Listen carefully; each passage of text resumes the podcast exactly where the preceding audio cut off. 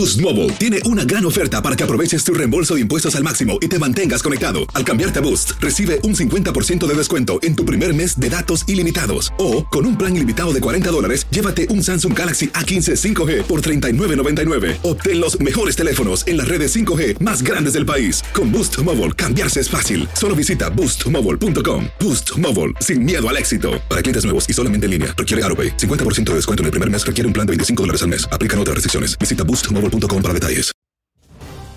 Hoy en Buenos Días América conversamos con Mike Perruy, economista en la ciudad de Nueva York. El Senado de los Estados Unidos aprobó un plan de estímulo de 1.9 billones de dólares para aliviar la devastación económica provocada por la pandemia. ¿Qué viene ahora? María Trina Burgos, abogado de inmigración venezolana, gobierno del presidente Joe Biden, lanza decreto que otorga TPS para los venezolanos.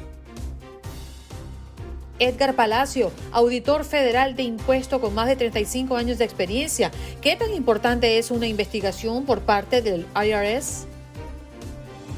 Raúl Painberg, como todas las semanas, nos acompaña desde Houston. Fernando Carranza, embajador de Guatemala en Italia, y es que asume la presidencia de la Junta Ejecutiva del Programa Mundial de Alimentos, la organización humanitaria más grande del mundo que se centra en la asistencia alimentaria contra el hambre.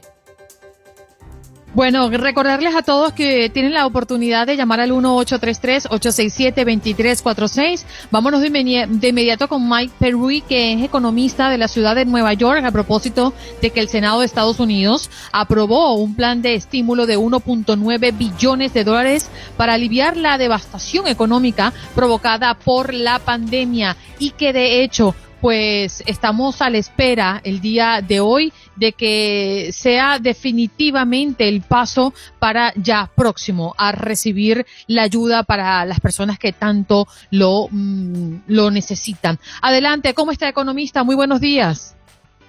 Hola Andrina, ¿cómo está? Un placer estar con ustedes y con todos los oyentes. Muchas gracias. Bueno, los pasos que todavía quedan de cara a esta ayuda economista. Hoy es un día importante. Absolutamente. O sea, sabemos que cuando se hace un proyecto de ley en Estados Unidos, eh, ambas cámaras del Congreso, el Senado y la Cámara de Representantes, necesitan pasar, o sea, necesitan hacer una votación. Entonces, ya tenemos la votación a favor del Senado acerca de la versión actual de este proyecto de ley de, para ayudar al pueblo de Estados Unidos. Eso pasó el fin de semana.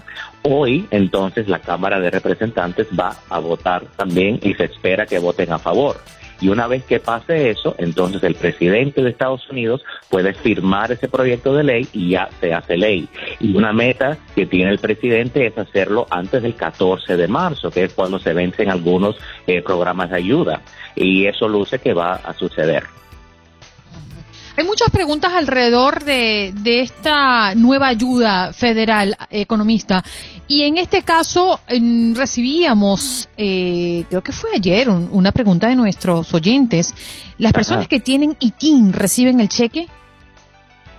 Bueno, esto es, esto es un tema muy importante y es eh, la forma en que la ley está presentada es la siguiente. O sea, por lo general, una persona necesita tener un número de seguro social y llenar su declaración de impuestos para poder calificar.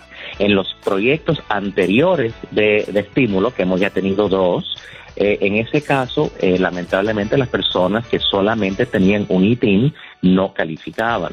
Pero en este caso es un poco diferente. O sea, aquellas personas que viven en una, que digamos están en una que son una pareja mixta, digamos que una persona tiene número de seguro social y el cónyuge quizás eh, es, es indocumentado, no tiene número de seguro social, esa familia sí puede calificar pero en el caso de que si ningún miembro de la familia, o sea, de la pareja, digamos, que está llenando la declaración de impuestos, si ninguno tiene un número de seguro social, lamentablemente no califican. Así que en algunos casos sí, en otros casos no. Es un, por lo menos uno de los dos necesita tener un número de seguro social.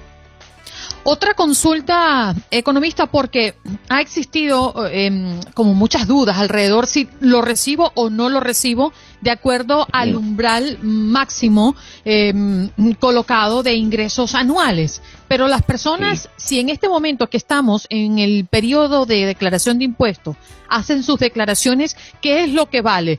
Eh, ¿La declaración de impuestos del 2019 o la declaración de impuesto actual del 2020? Ok, eso es muy buena pregunta y vamos a aclarar esto ahora, porque lo que va a usar el, gobierno, que es el, IRS, ¿no? el servicio tributario, que es el que va a manejar todo este proceso, va a ser el ingreso según la última declaración que uno llenó y envió al IRS. Entonces, si alguien no ha enviado su declaración del 20, ellos van a usar el del 19. Si uno ya ha enviado su declaración del 20, que justo vence ahora en el 15 de abril, pues entonces ellos van a usar el 20. Así que es el último que uno ha enviado. Ahora, el tema es, hay algunas personas, por ejemplo, que quizás si usan el del 19, van a calificar, pero ganaron más dinero en el 20 y no calificarían bajo el 20. Entonces, la ley permite lo siguiente, si ese es tu caso, si estás en el grupo de gente que ha ganado más en el 20 y quizás entonces no calificas porque tienes los ingresos por encima de 65 mil dólares o para una pareja más de 150, tú puedes esperar hasta que pasen este proyecto de ley para eh, enviar tu declaración del 20 y ellos van a usar el del 19, vas a recibir el estímulo y después la ley dice precisamente que no te, no pueden rectificar eso después y decir que no, no, no, ganaste demasiado así que tienes que devolver el dinero. Precisamente habla de eso pero la mayoría de la gente tiene la situación opuesta, es decir, ganaron menos en el 20 que en el 19. Y si ese es tu caso, entonces eh, eh, sería prudente llenar esa declaración del 20 para enviar eso. Vamos a suponer que no lo envías a tiempo y ellos usan el anterior, donde ganaste más dinero y no calificaste. Eso no, eso no tiene que preocuparte. Luego, cuando llegues a enviar esa declaración, el gobierno ve que has ganado menos, ellos entonces después van a enviarte ese eh, pago de estímulo. El tema es que vas a tener que esperar un poco más. Así que por eso siempre es bueno que si uno califica para estos programas, no tardas en enviar la declaración. Y Andreina, como mencionaste ahí, este estímulo es diferente a los anteriores con respecto a los ingresos. Las personas solteras que ganan más de 75 mil dólares al año ya empiezan a ver el beneficio reducido. O sea, tienen que ganar menos de 75 mil al año y para las parejas menos de 150 mil. En ese caso, en ambos casos, recibes todo el beneficio, que no hemos hablado de cuánto es, que porque es más dinero esta vez que la última vez. Sí, 1.400, ¿no? Para el que cumpla con el máximo. Ahora, en por persona, y, y, pero es importante porque es por persona que vive en tu casa. Y esta vez califican los adultos dependientes tienes un, si tu abuelita vive contigo, tu hijo está en la universidad, tiene 20 años, antes ellos no entraban, pero ahora sí, así que 1.400 por persona que vive en tu hogar. Incluyendo los menores de edad, porque antes eh, era reducido para los niños. O para los menores Correcto, pero esta vez son 1.400 por cada persona. Así que una pareja que vive con la abuelita, tiene un hijo de 10 años y tiene un hijo de 22 años, son cinco personas en la casa, son 1.400 por persona. Nos queda un minutito, economista, pero uno de los puntos cruciales de este tercer paquete de ayuda ha sido, sin duda, el beneficio federal por desempleo, pues ya el actual vence el próximo domingo 14 de marzo. Exactamente, y por eso eh, la presión para que el Congreso actuara para aprobar este nuevo paquete porque efectivamente incluye dos provisiones importantes para extender esos beneficios de desempleo. Entonces, eh, el proyecto dice que aquellas personas que son eh, autoempleadas, ¿no? Eh, recibirán una extensión de sus beneficios hasta el 6 de septiembre. Así que otra vez son seis meses adicionales. Además de eso, aquellas personas que también eran empleados para una empresa y fueron despedidas recibirán otras 13 semanas, más allá de, los, de las 26 semanas incluidas. Así que son 13 semanas adicionales, también extendido hasta el 6 de septiembre. Así que ya por lo menos la mayoría del año estarían cubiertos con esa ayuda. Bien, muchísimas gracias, economista, por dedicarnos estos minutos y aclarar estos puntos eh, importantísimos para nuestra comunidad y entender ya, porque estamos próximos, mm, si Dios quiere, a recibir el cheque para las personas que cumplan con estos parámetros. Un abrazo. Igualmente, gracias. Un abrazo. Mike Perui, economista en la ciudad de Nueva York, pues el Senado de Estados Unidos aprobó eh, durante este fin de semana un plan de estímulo de 1.9 billones de dólares para aliviar la devastación económica que ha sufrido el país gracias a la pandemia. Y justamente, pues hoy esperamos por un día sumamente importante, una votación donde los demócratas impondrán su mayoría allí en la Cámara de Representantes para ya, pues, saltar al siguiente paso. En Buenos Días América sabemos lo que te preocupa. Por eso es que de la mano de los expertos te guiamos y respondemos tus preguntas de inmigración. Y para ello, María Trina Burgos, abogada de inmigración venezolana, además, una de las primeras dolientes con lo que hemos conocido del gobierno del presidente Joe Biden que lanza decreto que otorga el TPS para los venezolanos. María Trina, felicidades y muy buenos días. Muy buenos días, Andreina. Muy buenos días, Juan Carlos. ¿Qué significa esto para los venezolanos y cuáles venezolanos que están en los Estados Unidos le aplicaría el TPS, María Trina? Bueno, los venezolanos amanecimos hoy haciendo arepitas, como decimos, ¿no? Muy contentos.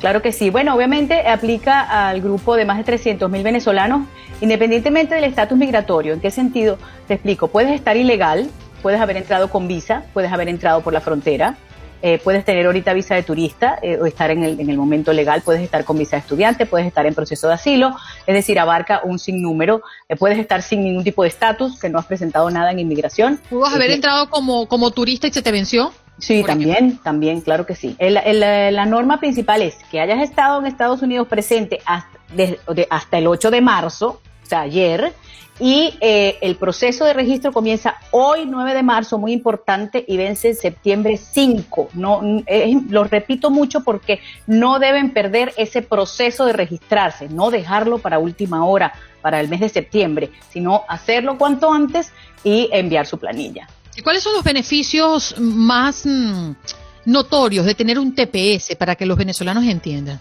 Claro que sí, como la palabra lo indica, estado de protección temporal, protección, estás protegido, ¿de qué? De que no te deporten, de que hay vaya a tocar la puerta a las 3 de la mañana y vas a tener el registro, vas a estar registrado en el programa TPS para venezolanos y vas a tener un permiso de trabajo. Ese permiso de trabajo como consecuencia te da un número de seguro social, vas a ser una persona, vas a poder hacer crédito y también en la mayoría de los estados requieren el permiso de trabajo para la licencia de conducir, podrás conducir también. María Trina, este TPS se va a extender durante 18 meses hasta el mes de noviembre del próximo año, del 2022. ¿Es tiempo suficiente para que los venezolanos empiecen a encontrar otros caminos para regularizar su situación o históricamente cómo ha sido postergado, postergado en el tiempo estos estatus temporales. Claro que sí. Este, el TPS normalmente en los otros países que se ha dado, o sea, la razón que da origen al TPS es una razón que explica, por ejemplo, el secretario Mallorca cuando da el TPS a los venezolanos. Entonces explica la situación del país, la desnutrición, la situación política. Entonces, esa, esta situación se va a terminar el TPS ¿cuándo? Cuando la situación cambie, o sea, ya no exista esa situación. Entonces, lo más probable es que va a haber una extensión del TPS, sobre todo que el gobierno de Biden, que ahora tiene sus cuatro años y ha sido el que otorgó el TPS, veo muy difícil que no lo vayan a renovar. En ese periodo, obviamente, usted tiene el permiso de trabajo, pero también puede buscar entonces otra manera de legalizarse. Eh, bien sea a través de matrimonio con eh, su ciudadano americano, siempre y cuando haya entrado legal, en otras ocasiones usted podrá pedir un perdón, hacer una certificación laboral. Sigue, usted sigue teniendo otras maneras de hacerse residente siempre y cuando cumpla con los requisitos de la ley migratoria.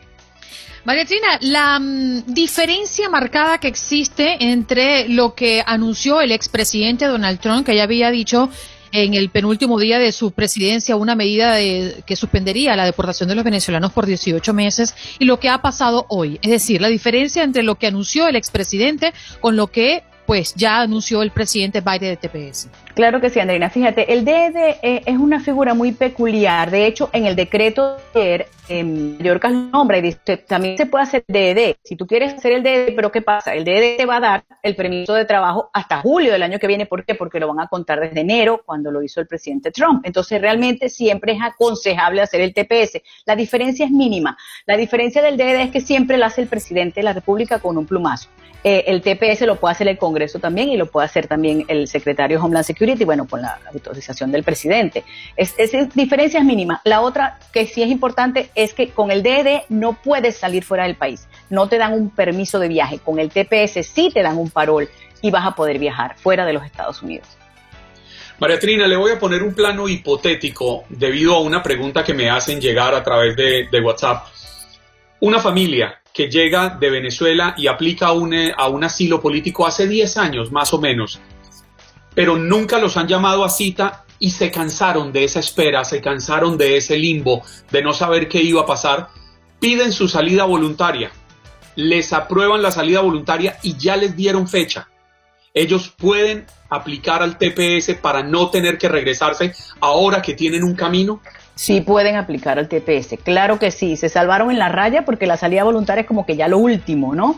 Eh, pero precisa, eh, están salvados, lo que tienen que hacer es reabrir el, caso en, la Corte de Inmigración con el TPS, mandar su planilla de TPS y registrarse toda la familia. Una vez con la, tenga la copia, enviar eso al, juez de al juez de inmigración y entonces le van a detener esa, esa salida voluntaria, va a quedar eh, detenida.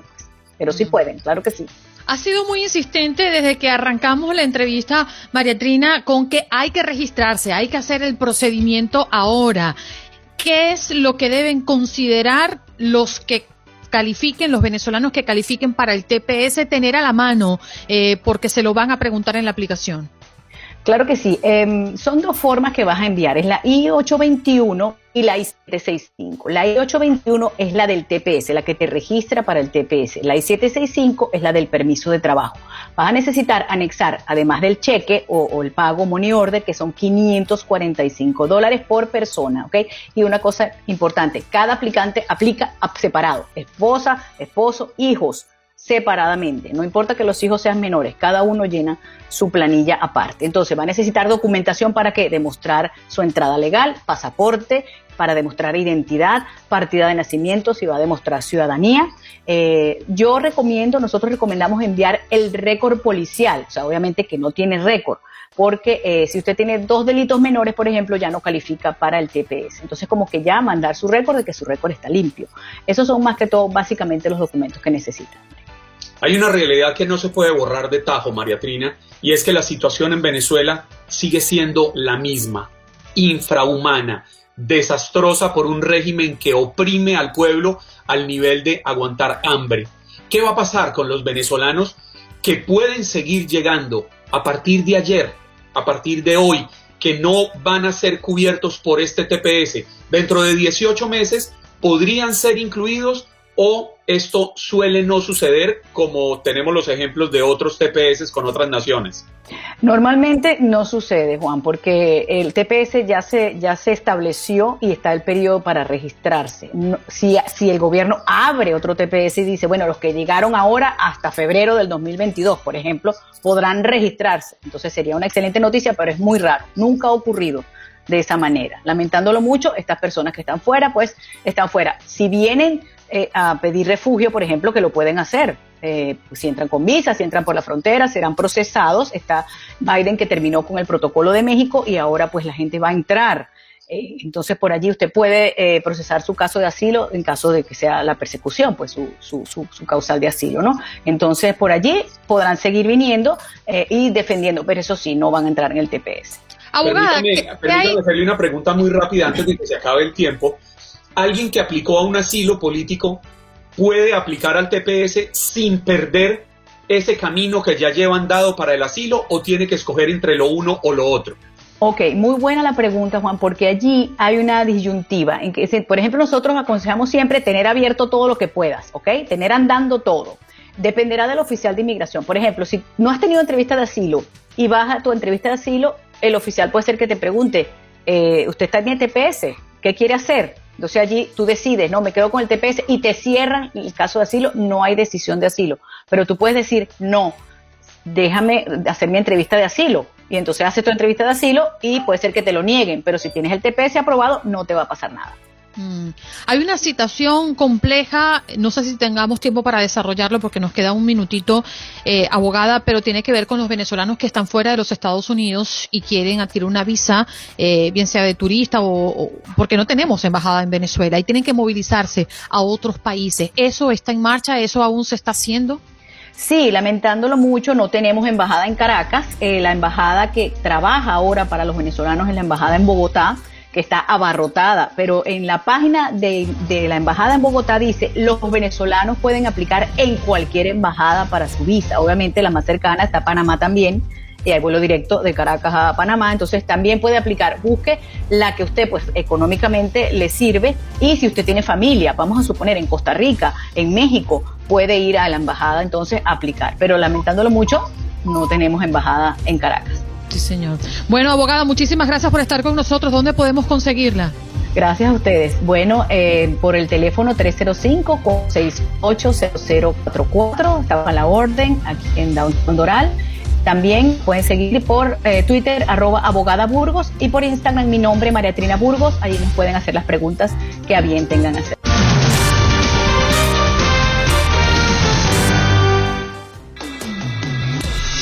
En Buenos Días América. Buenos Días América. Tu opinión importa.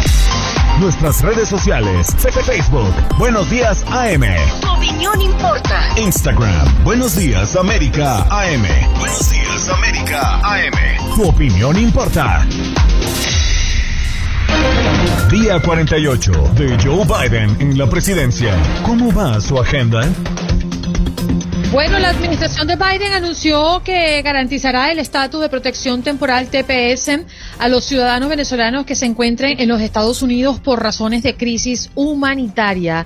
Entre otros temas, pues en el Día Internacional de la Mujer, el presidente firmó dos decretos para avanzar en los derechos de la mujer en los Estados Unidos. La primera orden ejecutiva tiene como objetivo establecer un equipo dentro de la Casa Blanca dedicado a analizar que las políticas de su gobierno, tanto nacionales como internacionales, se basen en la equidad de género. Y pues el plan de estímulo con cheques de 1.400 dólares, la Cámara Baja se alista para su aprobación final el día de hoy. Día 48 de Joe Biden en la presidencia. ¿Cómo va su agenda? Bueno, a esta hora nos vamos con nuestro próximo invitado y es que no sé si ustedes lo ven así, pero eh, en nuestros países le llamamos el coco. Y el coco en los Estados Unidos es el IRS. No te metas con el tío San porque la cosa se te puede complicar. No es así. Edgar Palacio, lo tenemos aquí con nosotros en una oportunidad más. Auditor federal de impuestos con más de 35 años de experiencia. ¿Es el coco o no es el coco? El coquísimo, le diría yo. Pero no, no le tengan miedo a rentas internas. No le tengan miedo a la IRS. Téngale miedo al Estado. El Estado de California, el Estado de la Florida, eh, los estados son los más difíciles de poder tratar. Rentas internas es una historia que toda todo el tiempo nos pusieron ese miedo. Desde años vivimos con ese miedo. Pero en realidad ellos no son el logro del cuento. El logro del cuento son los estados. Y ahí quiero ir. Vamos a referirnos primero al IRS y después hablamos de los estados, ¿no? ¿Qué debemos saber? ¿Qué alcance puede tener el IRS cuando hablamos de embargo, cuando hablamos de que no le cumples y no le pagas? ¿Cuál es ese alcance que tiene realmente el IRS? Bueno, IRS o rentas internas tiene un alcance total de 100%. Lo digo, si usted no hace sus impuestos, o si usted trabajó para una compañía y le dio una forma W2 muy grande, y no, usted no sacó, no puso el número de dependientes, puso el número de dependientes incorrecto, puso más o se declaró exento. Entonces, el, su, la persona con la quien trabaja su patrón no, no, hizo las deducciones correctas, entonces usted está corto cuando va a hacer el impuesto y puede haber mucho dinero. O bien le, forma le, dieron, le dieron la forma más famosa que la 1099, que es una forma para los contratistas. Entonces le, pagaron directamente y no le descontaron nada para sus impuestos. Ahora usted es culpable, pero como no hizo el impuesto, Rentas Internas le, manda una carta diciendo que presentó sus impuestos porque no lo ha hecho. Bueno, Rentas Internas tiene el derecho, bajo secretaría, de hacer su impuesto por usted. lo que se llama una nota de, de propósito en el cual si usted no la contesta cuando la recibe, no la contesta, usted tiene 90 días. Si no la contesta en 90 días, usted recibe tres cartas, CP501, CP502, CP503 y CP504. Recibiendo las cuatro cartas, el, el Estado, de, eh, perdón, el Rentas Internas tiene todo el derecho ya de meterse a su cuenta si es necesario y embargarle todo. Sí, sabe que cada vez que a mí me hablan de impuestos y me hablan de las personas que evaden, yo inevitablemente me devuelvo 100 años en la historia. Entre 1920 y 1933 existió la famosa prohibición del licor en los Estados Unidos y Alfonso Capone, conocido como Al Capone, fue quizás el mayor contrabandista de licor, pero además eh, protagonizó una de las historias más violentas en este país y nunca fue condenado ni por asesinatos, desapariciones, torturas, robo, terrorismo, por nada de esto. Fue condenado por no cumplir con los impuestos.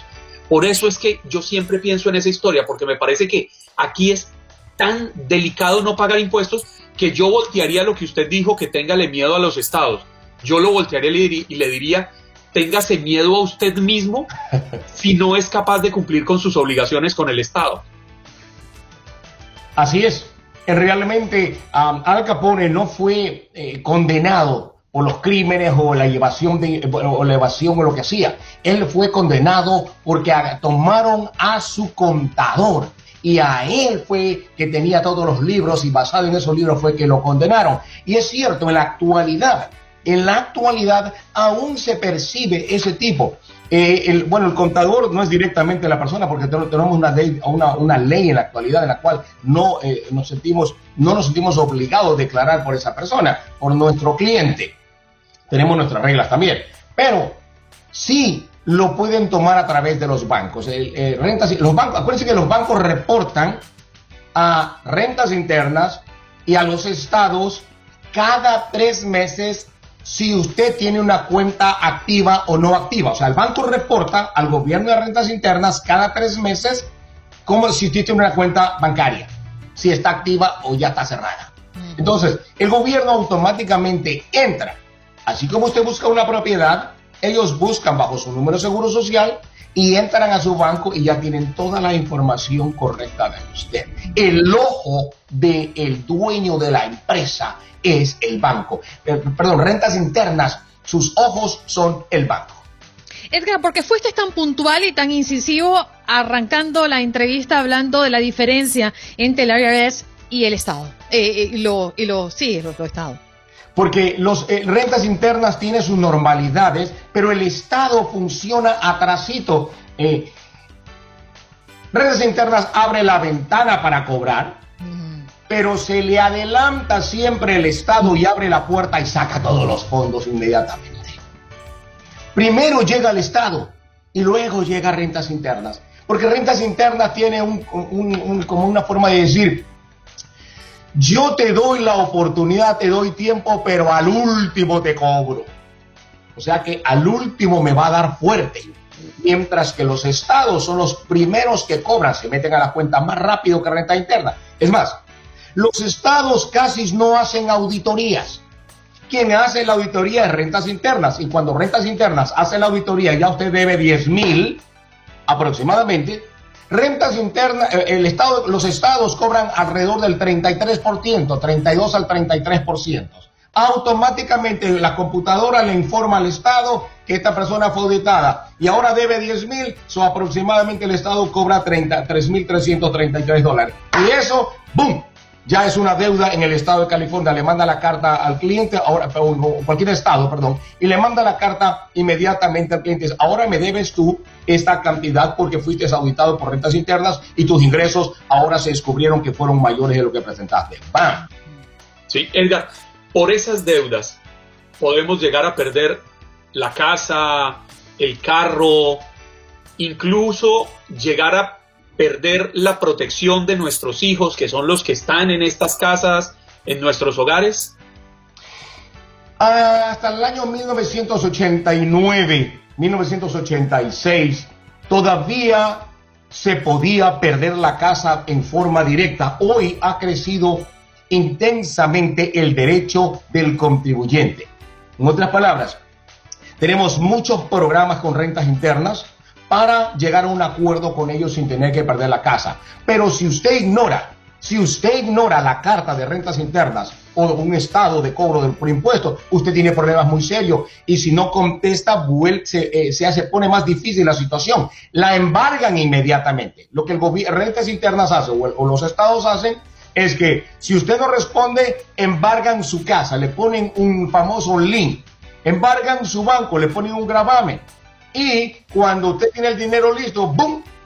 Le toman la cuenta y le hacen un levy al banco y se le llevan todo el dinero. Y usted Rentas Internas tiene 21 días para pelear y que le devuelvan el caso, especialmente ahora por el COVID si usted es víctima de esto.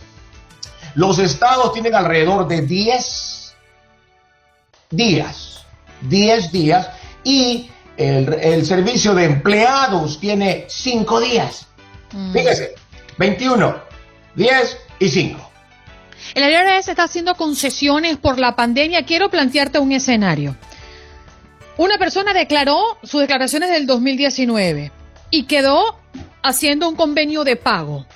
No lo cumple porque se queda sin trabajo. Va a declarar el 2020, le fue malísimo en el 2020 y resulta que le corresponde un, un rifón. Esa deuda que tiene con el IRS, ¿qué pasa? ¿Ese rifón se lo retienen o lo cobra y él tiene la obligación de pagarlo luego? ¿Cómo se manejan ese tipo de deudas? Cuando una persona hace sus impuestos y no lo pagó o no hizo sus impuestos y no lo pagó y al siguiente año hace un impuesto muy bonito donde le van a regresar 5 o 6, yo tengo un cliente que le van a dar 17 mil dólares. Esta persona le van a regresar cualquier cantidad de reembolso, pues ese reembolso va a ser retenido porque no hay ninguna ley federal como solamente lo único que se envían si hay deuda y usted lo recibe son los estímulos por el COVID. Cualquier otro dinero que usted haya recibido o le toca recibir a través de rentas internas va a ser detenido para cubrir la el deuda más antigua que tiene. Primero paga la deuda más antigua y luego viene para acá, para acá, para acá, para acá. Lo mismo pasa con los estados, con cada uno de los estados. Sabe que quisiera transmitirle una pregunta a Edgar que nos plantea uno de nuestros oyentes, Gaspar Bucio, dice, yo tengo que pagar ¿Hasta cuándo tengo para pagarle al IRS, refiriéndose al tiempo? ¿Me lo van a cobrar automáticamente de mi cuenta o debo ponerme de acuerdo con ellos? ¿Puedo pedir que me lo tomen del dinero del programa de ayuda? Bueno, aquí vamos a contestar una, pregunta que detrás, detrás de esto tiene un trasfondo gigante. Primero le voy a decir a Gaspar, Gaspar, en las rentas internas tiene 10 años para cobrarle su deuda y técnicamente se llama 10 años 30 días. 10 años, 30 días. Pasado los 10 años, 30 días, rentas internas no puede tocarlo.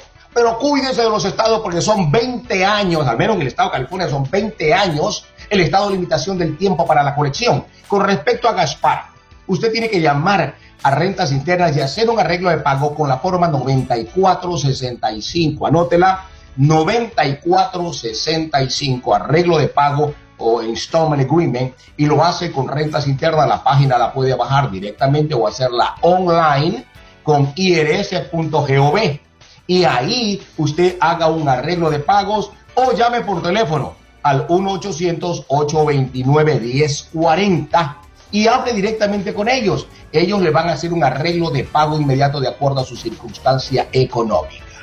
Bien. Edgar, muchísimas gracias por estar con nosotros. ¿Dónde te podemos conseguir? edgarpalacios.com o llámeme directamente a la oficina y estaré listo para ayudar a toda mi comunidad. 213-388-8291. El IRS no es el coco, es el coquito, ¿no?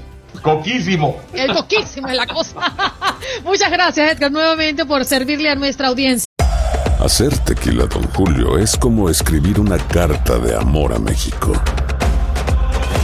Beber tequila, don Julio es como declarar ese amor al mundo entero. Don Julio es el tequila de lujo original, hecho con la misma pasión que recorre las raíces de nuestro país.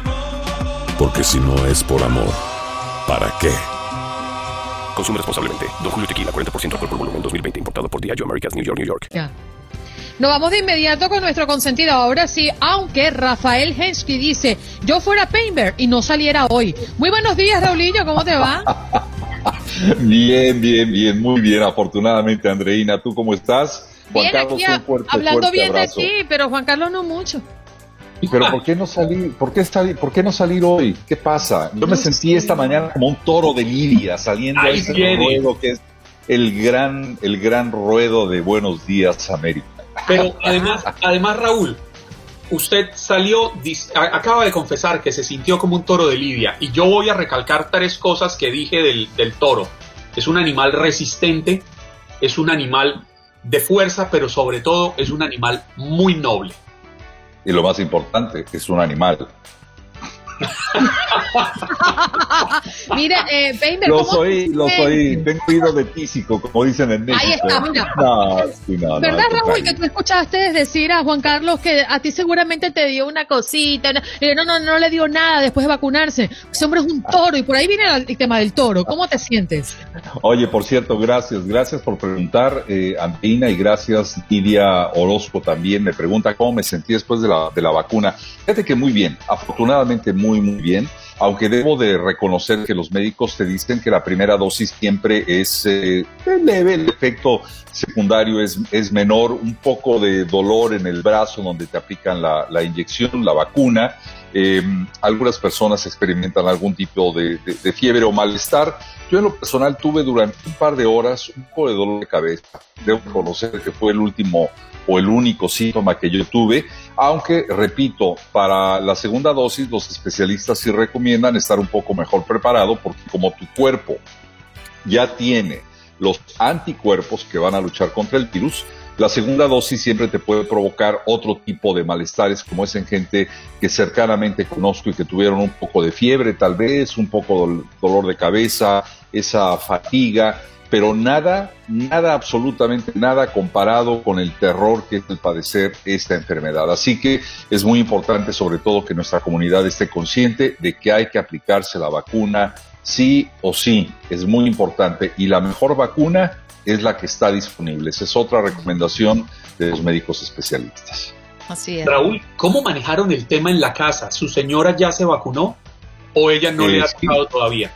No, sí, fíjate que por eh, razones de condiciones preexistentes y un tratamiento que sigue desde hace algunos años, fue una de las primeras en, en la lista y lo mismo eh, sucedió con mi madre por eh, razones de edad. Tuvieron la oportunidad de poder entrar en esas primeras listas de, de vacunación tal vez no tan, tan rápido como uno a veces desea, pero sí en un tiempo muy razonable en las que pudieron ser vacunadas. De hecho, ellas ya tuvieron las dos dosis de la vacuna contra el COVID-19, ambas de la empresa Moderna, y sus reacciones eh, secundarias fueron eh, bastante benévolas. Eh, tal vez el caso más fuerte fue el de mi esposa, que tuvo un poco de fiebre durante un par em, de, horas, dos noches después. Pero de ahí en fuera, repito, los síntomas han desaparecido por completo. Y lo que sí nos ha dejado es una enorme tranquilidad de saber que a 12 días de haberse aplicado la segunda dosis, eh, son ya un 94-95% eh, pues eh, protegidas de, este, de esta pandemia. Así que no, es algo que hay que hacer y hay que tratar de buscar las alternativas que tengamos siempre eh, a la mano. Yo sé que hay muchas personas que lo están buscando, no necesariamente dentro de las listas de prioridad, pero también hay que decir que poco a poco este proceso va avanzando y poco a poco son más las personas que tienen oportunidad de poder eh, superar este enorme reto que nos impone eh, la pandemia. Y uno de los grandes eh, temores y retos para el sector de la salud es precisamente lo que hemos escuchado de las variantes, la brasileña y la británica, ¿no? Que han sido muy poderosas. Pero una muy buena noticia nos llega eh, por parte de mm, los laboratorios de Pfizer y BioNTech diciendo que eh, ese estudio que han realizado recientemente demostró eficacia contra estas variantes, al menos la brasileña y la británica también. Fíjate, Andreina, que hay algo muy interesante que todos los condados o ciudades debieran hacer. Eh, y ayer se dio la noticia, por ejemplo, de que la ciudad de Houston lo que hizo fue enviar a su equipo de, de biólogos y de químicos a las plantas de tratamiento de agua residual, en donde fueron encontradas increíblemente todas las variantes del COVID-19 eh, en estas aguas residuales, que son las aguas que llegan eh, eh, de, de desalojo de nuestras casas. Entonces, esto nos da una idea de la importancia que tiene el seguirse cuidando, de la importancia que tiene el distanciamiento social y el lavado permanente de manos, sobre todo después de ir al baño. Aquí hay que recordar algo, estamos a 24 horas, hoy martes, de que se cumpla la orden del gobernador Greg Abbott de abrir al 100% eh, todos los negocios del Estado y a dejar eh, como un caso ya no prohibido ni el distanciamiento social ni el uso de la mascarilla. Y esto se da lamentablemente en momentos en que los índices de contagio en ciudades como Houston se incrementan de un 11 a un 13%. Así que seguirá siendo una medida controversial, seguirá siendo una medida que unos apoyan y otros critican, pero lo cierto es que los cuidados no deben de dejarse. Y un poco hablando de este tema, una felicitación enorme a todas las mujeres del mundo. Ayer fue un día de conmemoración muy importante, que no de celebración, pero sí de conmemoración, que trajo, bueno, consigo también manifestaciones muy fuertes países como El Salvador, como Venezuela, que por cierto hoy su comunidad celebra la eh, posibilidad de un TPS eh, a través de esta nueva administración eh, Biden, y en México, en donde precisamente la celebración del Día de la Mujer trajo consigo manifestaciones incluso violentas en esta lucha permanente Diría yo este año, Andreina, en medio de un retroceso terrible que lo implica la pandemia, hasta de un 10% en los logros laborales de la mujer, que en el sector salud tiene un papel preponderante, fundamental en la atención de los enfermos a través de extraordinarios eh, médicos eh, cirujanos, y debo decir de mujeres que se dedican a esta profesión, de enfermeras y de un sector muy amplio que compone en más de un 60% al sector laboral de la medicina en los Estados Unidos. Así que para ellas y para ti también, nuestro reconocimiento por esta labor y que a pesar de la pandemia debe de prevalecer y de continuar tan pronto salgamos de este bache. Muchas gracias, Raúl. Usted me permitiría cambiarle de tema porque es que sí quisiera conocer su opinión alrededor de la noticia política de ayer y seguramente de hoy, y es el TPS para los venezolanos, un tema que toca el alma de nuestra Andreina Gandica, y sé que en Texas viven muchísimos venezolanos de diversos estatus migratorios, y es que yo creo que eso es un, una de las medidas más acertadas del presidente Joe Biden, es un salvavidas humanitario para más de 320 mil venezolanos que obligados llegaron a este país en busca de salvar sus vidas, de protegerse. Y hoy el presidente Biden se acuerda de ellos. ¿Cómo recibe usted el anuncio? Eh, eh, extraordinariamente, eh, Juan Carlos. yo vivo en, la zona de Keitizuela, le decimos. Katy, Texas es una zona en donde convivimos todos los días con esta extraordinaria comunidad que es la comunidad venezolana y lo hacemos viendo precisamente el sufrimiento que han dejado atrás y que continúa a través de sus familiares que no han podido salir eh, de Venezuela o de aquellos que aquí no han podido encontrar un estatus migratorio. Así que nos da mucha alegría saber que han podido alcanzar a través de esta administración que, repito, es incluyente. Eh, era impensable hablar de esto hace muy pocos meses. Bueno, hoy se da esta oportunidad y es un reconocimiento al sufrimiento de este grupo de personas que han tenido que dejar un país maravilloso que por razones de una mala administración, de una situación política, diría yo, improvisada eh, y dictatorial, han tenido que no solamente perder sus oportunidades ya, sino dejar el terruño para tratar de abrirse paso en la vida. Esto eh, lo hemos hablado ya muchas veces. Tuve oportunidad de conocer una Venezuela muy diferente hace más de 15 o 20 años, debo decir. Eh, tuve oportunidad de conocer el proceso de transición del expresidente Rafael Calderas a la llegada de Hugo Chávez, vi sus primeras eh, etapas de gobierno, lo vi finalmente en marzo del año 2013 en su féretro, muerto, y viendo la reelección de lo que sería finalmente una continuidad absurda con Nicolás eh, Maduro, que en abril, un mes después de la muerte de Chávez, gana la presidencia de ese país. De entonces a la fecha, una ausencia casi total a nivel internacional. Han dejado a ese pueblo solo desde mi punto de vista hasta hoy, que se ve una acción directa, efectiva, en ayuda quienes sufren, que son los que han tenido que seguir. Sí, señor. Por aquí te saludan con mucho cariño Raúl Echegaray. Saludos a Raúl desde Veracruz, México. Saludos, Veracruz. Qué envidia. Ojalá que pueda estar muy pronto por allá, visitando la, visitando la tierra. ¿Cuál sería el primer lugar tú visitando México? No, ah, no, bueno, México. México. Por razones familiares, por razones familiares, yo te diría que Veracruz. Eh, ahí están eh, mis hermanas, mi madre que ahora está conmigo, eh, pero están mis hermanas, están mis amigos, está mi comida, están mis lugares, está toda la familia política de la que tanto disfrutamos. Así que como una primera opción te diría que, por supuesto, Veracruz. Y el segundo lugar sería un lugar pequeñito que se encuentra en, la, en la, zona de la península de Yucatán, en Quintana Roo, que se llama Puerto Morelos, en donde tratamos de disfrutar eh, cuando menos una vez al año de un, un periodo de vacaciones muy tranquilo, junto al mar, en una pequeña cabañita que no tiene más que lo esencial para poder disfrutar de la naturaleza y de, y de desconectarse realmente un poco de toda esta vorágine.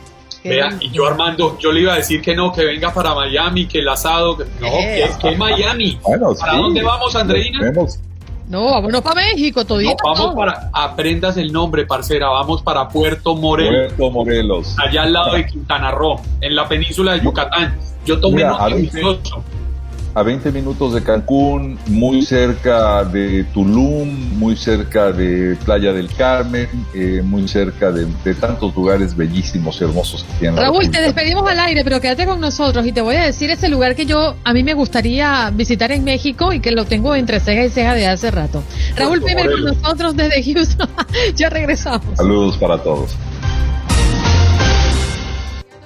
Nuestro próximo invitado a hablar de un tema sumamente interesante y en esta ocasión le damos la bienvenida a Luis Fernando Carranza, embajador de Guatemala en Italia. Muy buenos días, ¿cómo está? Buenos días, muchas gracias por invitarme y darme la oportunidad de estar aquí con ustedes esta mañana.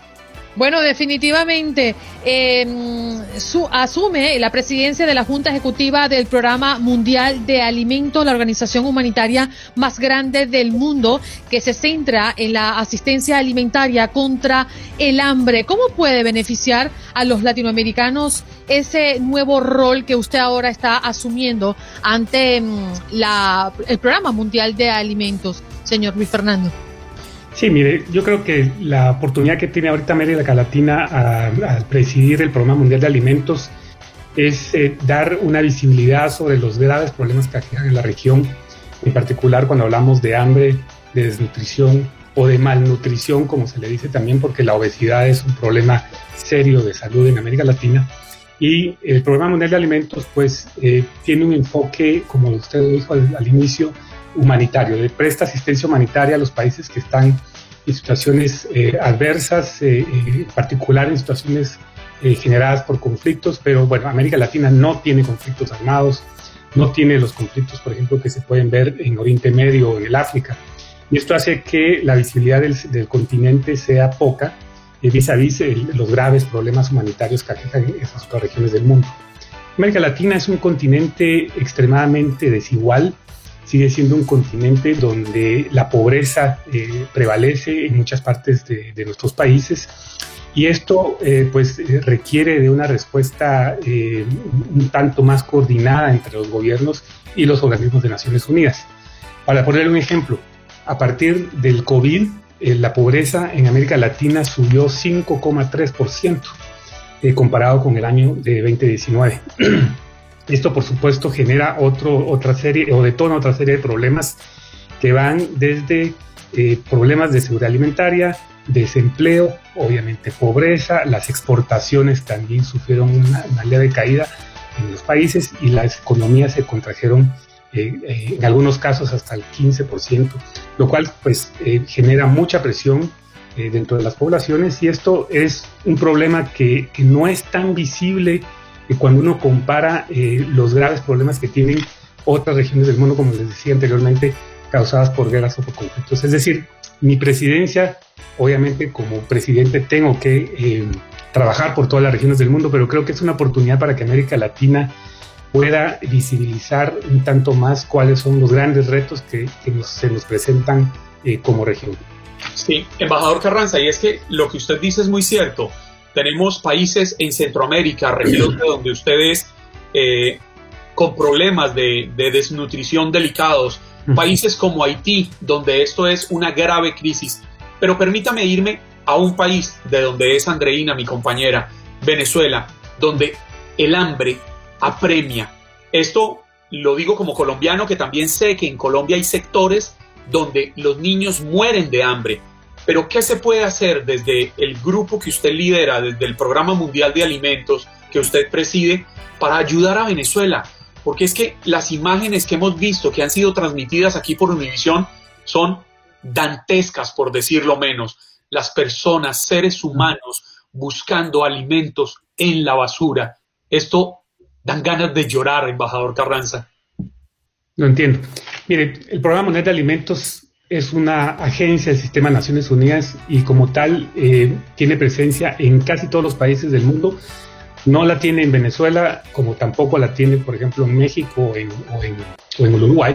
Pero eh, el Programa Mundial de Alimentos es una agencia que presta asistencia a los países que la, que la solicitan. Es decir, el Programa Mundial de Alimentos no puede entrar a a prestar asistencia a países que no lo invitan y por lo tanto en el caso de Venezuela eh, nosotros hemos, eh, el programa de alimentos ha hecho algunas eh, misiones de, de, exploración para ver cómo pueden precisamente ayudar al gobierno venezolano a enfrentar las, las, causas de, seguridad, de inseguridad alimentaria que están sufriendo actualmente. Es, es un tema que tiene que trabajarse conjuntamente con los gobiernos, no es algo que la ONU pueda hacer eh, unilateralmente si no tiene evidentemente un eh, trabajo coordinado con el gobierno. En el caso de Colombia, por ejemplo, que es la otra cara de la moneda, el programa mundial de alimentos ha trabajado muy de cerca con el gobierno colombiano y están trabajando programas muy importantes de, inseguridad alimentaria, eh, precisamente luego de la firma de la paz en Colombia, que ha también facilitado de alguna manera entrar a ciertos territorios donde antes no era posible. Pero esto es un esfuerzo que tiene que ser coordinado entre, entre los gobiernos y el programa de alimentos. En el caso, señor Carranza, embajador mm, de Venezuela, cuando el gobierno mm, que está instalado no es reconocido por muchos países, ¿cómo consideran ustedes una petición en este caso, el de Venezuela, que es muy particular, si no proviene del gobierno de Nicolás Maduro y si hay un movimiento que se hace llamar el, gobierno interino o, aquella oposición que está tomando el lugar adverso? Sí, mire, honestamente Naciones Unidas, como digo, tiene eh, en particular el programa de alimentos tiene que jugar un rol muy neutral. Eso es sumamente importante para prestar asistencia alimentaria en cualquier país y en cualquier lugar donde exista conflicto o crisis humanitarias. Sin esa garantía de neutralidad es muy difícil eh, generar confianza para que las acciones que se puedan desarrollar en, actividades específicas eh, sería, sería prácticamente imposible fuera del tema político de si se reconoce o no el gobierno de, Nicolás Maduro, si se reconoce o no el gobierno interino, no es un tema que le corresponde al Programa Mundial de Alimentos eh, eh, tener una opinión al respecto. Mm. Embajador Carranza, nos queda un minutico y quisiera hacerle una pregunta muy rápida. La población del mundo se acerca a los 8 mil millones de habitantes. En los últimos 100 años, la población se ha triplicado. Estamos a puertas de empezar a tener una insuficiencia alimentaria para el mundo o podemos todavía empezar a prepararnos al crecimiento que llevamos? Mire, que, es muy importante esta pregunta que me hace porque evidentemente hay eh, sistemas, los sistemas alimentarios es, la, cadena de producción desde la granja hasta la mesa. Efectivamente, el mundo produce suficiente alimentos para, para, para alimentar a todos. El problema es que eh, los sistemas alimentarios no son, eh, desiguales y el acceso a, los alimentos no es eh, tan democrático como uno quisiera. Hay que recordar que los sistemas alimentarios están fundados en sistemas económicos, mercantilistas. Nadie va a producir comida para regalarla, la tienen que vender. Naciones Unidas y el Programa Mundial de Alimentos, eh, junto con otras agencias en Roma, están trabajando para la Cumbre Mundial de Sistemas Alimentarios.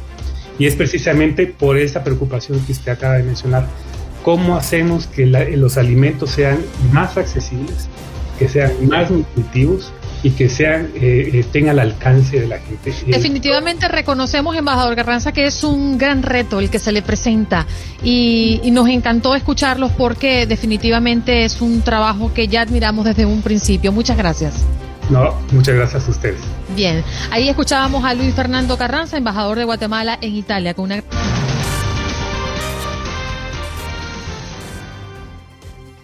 Gracias por escuchar el podcast de Buenos Días América. Recordándote que en las redes sociales puedes conseguirnos en Facebook como Buenos Días AM, en Instagram Buenos Días América AM y este nuestro podcast todos los días, un podcast nuevo.